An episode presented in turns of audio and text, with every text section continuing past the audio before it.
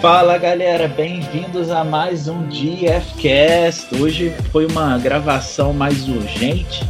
O Iagueira não está aqui comigo hoje, mas tem o nosso amigo aí de longa data, que é educador físico e nutricionista. Porra, o cara tem duas, mano. Duas, duas formações, mano. Não é pra qualquer um, não. Nosso parceiro Antônio Cebolão. Fala aí, Cebolão, se apresenta pra galera. Fala, Hugo, beleza? Beleza. Mano, meu nome é Antônio Cebolão, né? Tenho 27 anos. Como o Hugo já falou, sou educador físico e nutricionista, mas agora eu tô focado mais na área da nutrição, pelo fato de, querendo ou não, a remuneração é um pouco melhor, né, do que o educador físico. E para fazer logo um resumo assim da minha vida, eu conheço o Hugo e o Iago há muito tempo. O pessoal que está ouvindo o DFcast, sim, eu conheço o Hugo acho desde 2013, eu acho, 2014. Hum. Quando eu entrei no DF, né? Aí eu conheci o Hugo, conheci o Romero, conheci o Rocha. Naquela época a gente era muito, não era muito bem, bem visto assim, né, pela galera, porque a gente falava umas verdades assim que o pessoal não aceitava ainda na época. E o Iago eu conheci ele, eu nunca conheci ele pessoalmente, mas quando eu me mudei para os Estados Unidos em 2016, eu acho, 2015, o Iago me ajudou muito lá nos Estados Unidos. Eu sou muito grato a ele. E eu acho que o- ele te, ele te ajudou também um pouco, não foi, Hugo, lá nos Estados Unidos? Sim, sim. de... Na, na verdade, o Iago é, é mó doideira, porque eu morei lá e eu nunca encontrei com ele pessoalmente também, né? Porque Nem- você morou na Califórnia, eu morei na não, morei- Flórida e, morei em Vegas. É, você morou em Vegas, é verdade, você morou em Vegas. E, tipo, eu nunca encontrei com ele lá. E é engraçado que a gente tem essa amizade há anos. E eu fui encontrar com ele no Arnold Classic só, tá ligado? Brasil. 2019, no Brasil, é, exatamente. Então, então, galera, hoje a gente vai falar sobre um assunto um pouco polêmico, porém não é difícil de entender, né? É só você entender a estrutura da coisa, que é a famosa dieta flexível, né? Que se tornou popular nos últimos três ou quatro anos, talvez. Na verdade, na minha opinião, é algo que sempre existiu, mas agora botaram uma roupagem, um nome, né? Então eu chamei o Cebolão aí pra gente falar sobre isso. E aí, Cebolão, o que, que você acha? Cara, é, é isso que tu falaste. Tipo eu acho que a dieta flexível ficou até um pouco mais conhecida no nosso meio por causa do Caio Botura, né? Por causa do, do grande alcance dele, né? De seguidores que ele tem. Mas a, a nossa dieta, tanto do fisiculturista quanto qualquer pessoa normal que entenda, já como tu falaste, né? Tem que entender, né? O que, que é macronutriente, proteína, carboidrato, gordura. Ela é flexível. Porque, querendo ou não, se tu não tem um arroz, tu vai comer lá o macarrão. Se não tem o macarrão, tu vai comer a batata. Mas uma grande coisa que a gente estava até conversando ontem é que a pessoa não pode trocar, de repente, a batata, o macarrão ou o arroz por um chocolate. Porque caloria por caloria pode dar até a mesma coisa, mas a gente sabe que em questão de micronutrientes não é a mesma coisa e o nosso corpo vai responder de forma diferente. Sim, sim. Inclusive, é, eu e o Caio, a gente gravou um podcast essa semana, né? Então, ele deve lançar aí nos próximos dias. E a gente falou sobre isso, né? Porque o Caio, ele fez aquele livro da dieta flexível, mais como um guia para a galera ver o que, qual é a ideia da coisa, mas sempre existiu, né? Tanto que é algo que ele até fala, né? É, é, o problema da, da, da, da flexibilização, assim, demais da dieta, é que nada pode ser feito por muito tempo. Então eu até entendo assim as pessoas, igual a gente estava conversando, ah, a pessoa bota um quadradinho de chocolate por dia. Ok, mas você vai fazer aquilo durante um ano? Né? Então é lógico que aquilo ali vai ter um impacto no teu corpo que não é necessariamente a questão da, só das calorias, né?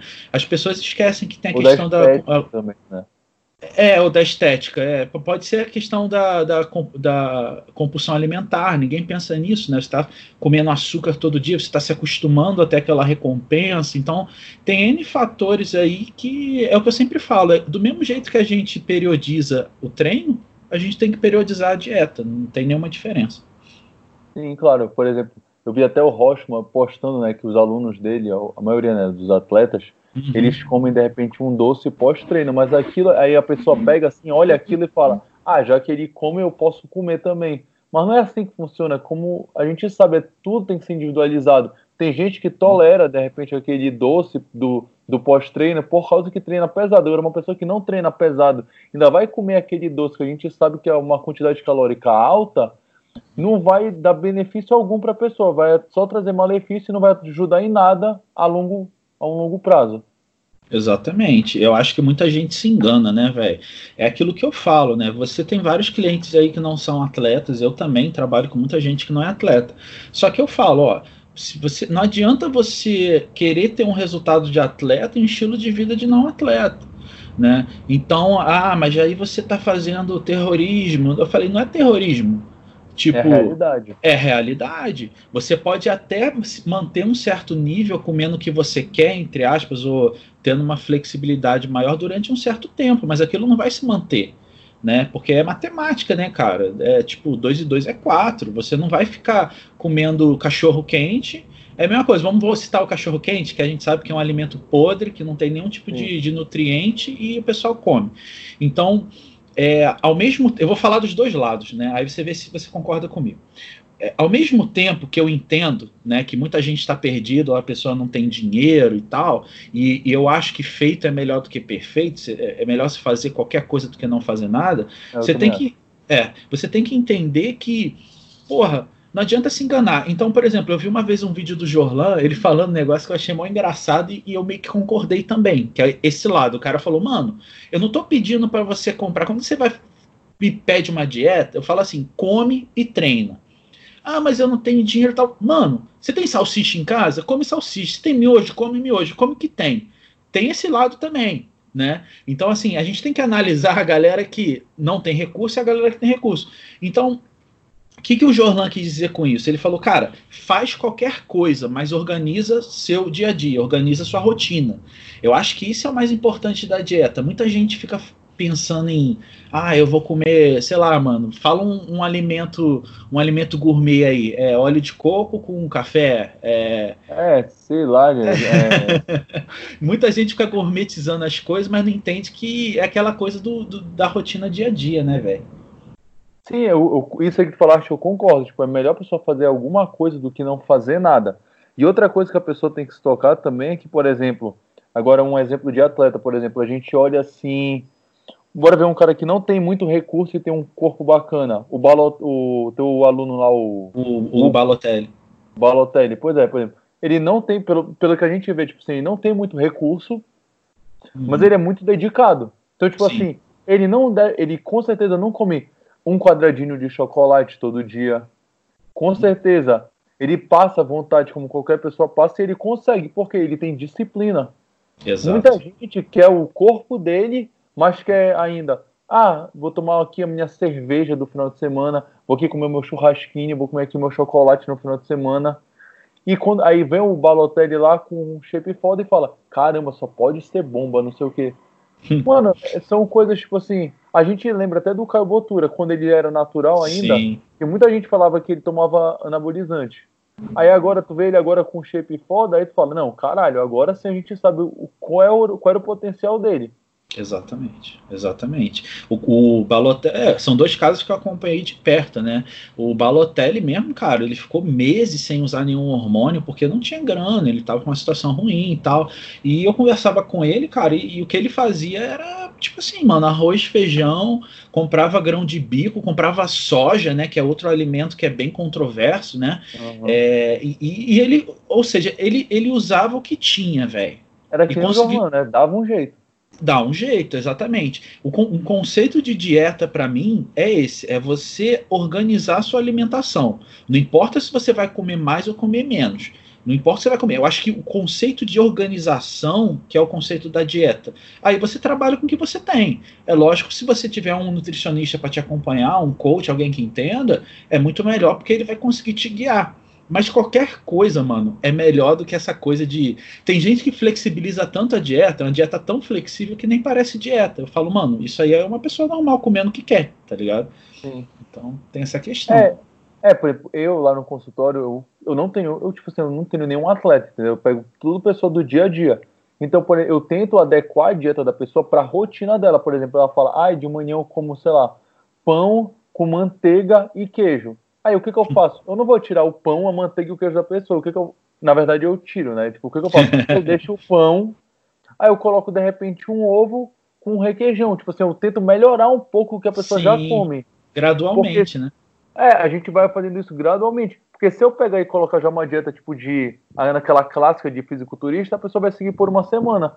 Então, tipo assim, Sim. eu vou adequando todo mês a dieta da pessoa e vou melhorando aos poucos. Tipo, eu melhorei o café da manhã. Aí no próximo mês eu melhoro, de repente, o almoço. Aí no outro, o jantar. Até que eu consiga que ela faça uma, uma alimentação sauda totalmente saudável. Exatamente. Que eu acho que, tipo, pra gente que tem pessoas do dia a dia, é a melhor opção do que tu mudar drasticamente, para não cair naquele efeito sanfona que a gente sabe que é comum. Uhum. É, e pior que às vezes a pessoa chega assim para você, né, citando algum outro profissional, algum outro atleta e fala: Ah, mas olha essa transformação. Eu falo, cara, transformar uma pessoa para os próximos três meses é fácil. O problema é segurar depois, né? É o que eu falo para todo mundo. É, eu já peguei casos e casos, né? Então você sabe, se acompanhou o, a consultoria lá no início, tinha gente que eu tinha que preparar em três meses, o cara fazia zero carbo e subia no palco. O problema é que depois, cara, a conta vem, não tem jeito. É o que eu falo. Tipo, é, se você quer, quer aquilo como estilo de vida, não adianta ser algo extremamente doloroso. Eu acho que sim, você tem que sair da zona de conforto. Não, não existe nada na vida que você busque com conforto. Vai ser desconfortável a certo nível. Só que daí para você passar para uma dieta basicamente masoquista é besteira, velho. Para mim é besteira. Sim, eu, eu também acho que a gente vê isso direto em fisiculturista. O cara tá naquela dieta super restrita pro campeonato Aí chega depois do campeonato, uma semana depois ele tá com 10, 12, 15 quilos a mais. A gente sabe do, do uso, de repente, de alguns usam diurético, a gente sabe que esse peso vai subir, só que não é normal, depois do campeonato, a pessoa ficar comendo só merda durante uma ou duas semanas, e a gente sabe que isso acontece, Sim. na maioria dos casos. Sim, inclusive isso gera uma puta de uma compulsão alimentar, e eu conheço pessoas que são atletas que têm compulsão gravíssima, e, tipo, é, é, é bizarro, assim, sabe? É, é, é vamos até citar o nosso parceiro. Se ele ouvir, eu vou marcar ele depois. O Pérez, mano. O Pérez, ele, ele era assim, mano. Ele, ele ia competir, ele comprava já os doces um mês antes e deixava pronto. É, é maneiro você rir e tal, a gente brincava, só que é, tem, de um certo modo, aquilo vai gerando uma compulsão, tá ligado? Que é absurda, porque você tá sempre esperando uma recompensa. Então você não adapta o seu corpo a comer limpo, você meio que come limpo já esperando para comer sujo. Então tem um efeito psicológico aí que é complicado Sim, de reverter. É, ele fica nesse pensamento de um mês, tipo assim, ego, dia 20, né, o campeonato dia 28, dia 29 eu vou comer isso, dia 29 eu vou comer isso. Então já, na cabeça dele ele já falou que dia 29 ele vai poder comer até passar mal. Então, Exato. tipo assim, ele ele nem quer que chegue o dia do campeonato. Ele está mais preocupado por outro dia que ele vai poder comer. O campeonato é só consequência. É que nem é. aqueles famosos pessoal que quer pegar o shape para o verão. Mano, a gente, ele quer chegar, ele chega lá no shape no verão, aquele abdômen trincado lá, aquele 30 centímetros de braço, mas o abdômen tá aparecendo, então tá tudo bem. Aí, final de semana, haja cachaça na festa. Mano, aí chega setembro, outubro, novembro, e não tem uma rotina de atleta, ele fica sem treinar e fala que, e fala que ah, tomando bomba no ano que vem eu consigo de novo. E fica nesse ciclo vicioso. Uhum. Exatamente, cara. Eu, eu, cara, eu tenho para mim assim, eu acho que cada um tem um objetivo diferente. Eu não tenho, eu não, não, posso julgar as pessoas. Eu não sou aquele cara que, pô, aponta o gordo na rua e fala, ah, esse cara tá errado, tem que morrer. Não. Eu acho que cada um sabe o que faz, mas eu, a partir do momento que, pô, como profissional, o cara me contrata, ele está falando assim, pô, vi teu trabalho, vi teu portfólio, vi teus alunos, sei como você trabalha e tô disposto. Eu falo, beleza, você está disposto, então vamos fazer. Cara, é muito difícil quando você pega um cliente, você sabe disso. Às vezes você pega um cliente e o cara vem cheio de ideia errada, achando que vai ter um corpo automaticamente porque ele te pagou. Tipo assim, você vai soltar um pó mágico na cabeça dele e, tipo, o cara vai ter resultado. Eu falo, cara, não é assim. Às vezes, por exemplo, você citou o Balotelli, o Balotelli tem uma genética ferrada, tá ligado? É, então, assim, às vezes o cara não tem uma genética boa, o histórico dele de, de, de, de, exercício físico não é bom, o cara tá começando agora, não adianta se comparar com um bodybuilder que tá há 20 anos fazendo isso, porque esse cara que tá há 20 anos fazendo isso, de repente ele pode comer um prato de macarrão com salsicha e ele vai continuar seco né? Então o pessoal tem que individualizar também essa coisa de resultado, resultado de cada um. É, tipo, é muito, é genética, né? A gente sabe disso, por exemplo, a gente, eu no consultório, tu quando também deve receber direto, tipo assim, a pessoa chega lá já com o físico pronto, assim, sei lá, ela pega uma atleta wellness aí, né, que tem uma bunda grande, uma perna grande e fala, ah, eu queria ficar assim, não sei o quê. E tu olha pra pessoa, ela tem uma estrutura magra, a gente sabe que a pessoa não vai conseguir, talvez hum. consiga, mas é muito difícil ela conseguir chegar naquele potencial. É. Que nem eu chegar contigo e falar, ah, eu quero ficar com o shape do Jay Cutler. Porra, mano. É, eu vou virar, eu ia virar para você ou então para a pessoa e falar assim, cara, vamos fechar logo um pacote de consultoria de 15 anos, porque é o que você é. vai precisar, entendeu? é basicamente mano. isso. Que nem eu, por exemplo, assim, eu falei pro Romero na época, né, 2014, eu falei assim, Romero, eu quero competir na Men's Physique. Aí ele virou para mim e falou a verdade. Falou, Cebolão, como essa é tua barriga não pode. ele falou, mano, ele falou simplesmente assim, mano, tu não, tu não vai conseguir ganhar nada na Men's Physique por causa da tua cicatriz na barriga. E eu fui é. lá de teimoso e fui competir na Men's Physique e me fudi. Mas ele foi sincero desde o início. Exatamente, tem que ser sincero. Eu também trabalho dessa forma. Eu falo, cara, é, é, eu não gosto muito, por exemplo, o nego chega e fala e compara. Ah, eu quero ser, eu quero ser igual o Jeff Sade, né? Ah, é, eu falo, velho, ele é ele, ele tem o histórico dele, ele tem a vida dele, ele tem a genética dele, ele tem a alimentação dele, é outra pessoa. Você pode até chegar num nível até maior do que ele, mas você não vai ser igual. A né? estrutura vai ser é, totalmente diferente. Totalmente, totalmente. Para as meninas, eu acho que isso é pior, né? Porque hoje em dia a gente é mais bombardeado por rede social de, de mulherzinha fit e tal. E o pessoal procura, ó, oh, eu queria ter a barriga assim, sei que lá. Eu falei, cara, tua barriga não vai ser assim. Ela pode ser melhor ou pior. Agora, exatamente igual, só se você fizer uma cirurgia plástica você começar a botar botox na barriga e tal. E muita gente não percebe isso. Sem sair um pouco do assunto, eu só queria comentar uma coisa. Essas Instagram, gente, não é realidade, tá? Instagram não é realidade. Instagram ali você tem edição de foto, você tem iluminação, você tem um monte de, de, de, de cirurgia plástica, sabe? Então acho que isso também está ferrando um pouco a cabeça das pessoas, né? É, e a gente sabe que é do meio, né? Tipo assim, eu era mais do meio, agora eu saio um pouco que a maioria dessas mulheres fitness, né, do, do meio do fisiculturismo, né, que a gente está falando aqui, não a, o público em geral não sabe, mas a maioria tem implante querendo ou não na bunda, né? Então, tipo, uhum. a pessoa olha aquela bunda e fala, meu Deus, que bunda grande, mas aquilo ali não foi nada, foi mais, foi mais um procedimento que fazem, né? Porque mexe na cara, mexe no corpo, mexe, não sei, coloca silicone, mexe na bunda. Então, tipo assim, é uma coisa muito fake. Só que, claro, Sim que uma pessoa leiga e olha aquilo e fala: Meu Deus, como é possível chegar naquele corpo, não sei o que. Aí que entra aquela questão de compulsão alimentar, aí fica sem comer, aí fica naquele efeito sanfona. E a gente, no meio de tudo isso, a gente tenta falar a verdade, só que a pessoa, às vezes, ela, ela não quer se conformar com a verdade. Ela quer, parece que ela quer ser enganada. Aí ela começa a fazer, né, aquelas dietas loucas, não sei o que, aí quando dá merda geral, ela procura a gente. Sim, Sim. E eu recebo, cara, é, o meu caso ainda é um pouco pior, porque eu recebo galera que é ferrada até de hormônio, né? De, de, de estimulante e tal. E eu falo, cara, isso é tudo um reflexo de, de um imediatismo, assim, sabe? Todo mundo quer tudo para ontem. Você olha, pá, vou mudar minha vida. Tá, cara, mas aquilo é um processo longo, né, mano? Então, assim, pra gente estar tá falando sobre isso hoje, pô, só de faculdade aí você fez o quê? Nove, tem oito anos aí, né? É. Nutrição. É, tem oito anos de faculdade. Eu, de coach, tenho já uns quase dez anos que eu faço é. coach.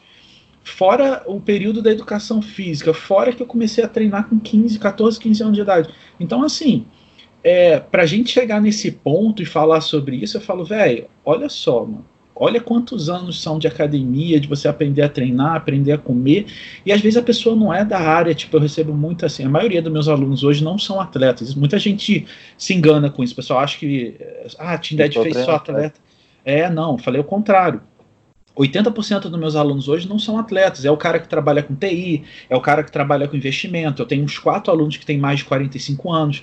Então, assim, eu pego muito essa galera. E a primeira coisa que eu falo, cara, primeira entrevista, assim, digamos assim, eu falo: ó, é assim que eu trabalho. É um processo longo, não vai ser rápido. Não adianta falar assim, eu quero ter esse shape até dezembro, porque tá errado. Entendeu? Então, é, esse negócio de data limite é foda também de trabalhar, né? Não? Sim, é é foda porque, por exemplo, quando, quando a pessoa coloca um limite, né? Tipo assim, ah, eu quero até dezembro ter o corpo do, do Hugo, por exemplo. Aí se chegar Pô, em tá dezembro. Tá fudido só comer. Mas se chegar, por exemplo, chegar em dezembro e ela não tiver com aquele corpo, a cabeça dela já fala, tu nunca mais vai conseguir nada. E ela desiste da dieta, desiste do treino e vai seguir a vida dela normal e falar, ah, é impossível chegar naquele corpo, então não vou mais tentar. Sim, é, é cara, é por isso que eu falo, o psicológico é muito importante nesse meio, velho. Você tem que saber muito bem o que você quer, você tem que saber muito bem como você vai fazer, sabe? E principalmente, cara, se acostumar e gostar da rotina, né, velho? Tipo, não adianta você, ah, vai botar data limite. Mano, mas bodybuilding não para, é um estilo, né? O fitness é um estilo de vida. Se você faz exercício físico, faz porque gosta, né? Então esse é, é, o grande problema, né? O pessoal eu, quer eu fazer exercício. Pode falar. Eu acho que o grande mal é esse. A pessoa não consegue começar a gostar de comer bem e fazer exercício físico. Elas fazem como se fosse uma obrigação. Uhum. E, tudo, e tudo que a gente é obrigado a fazer, a gente nunca faz com vontade.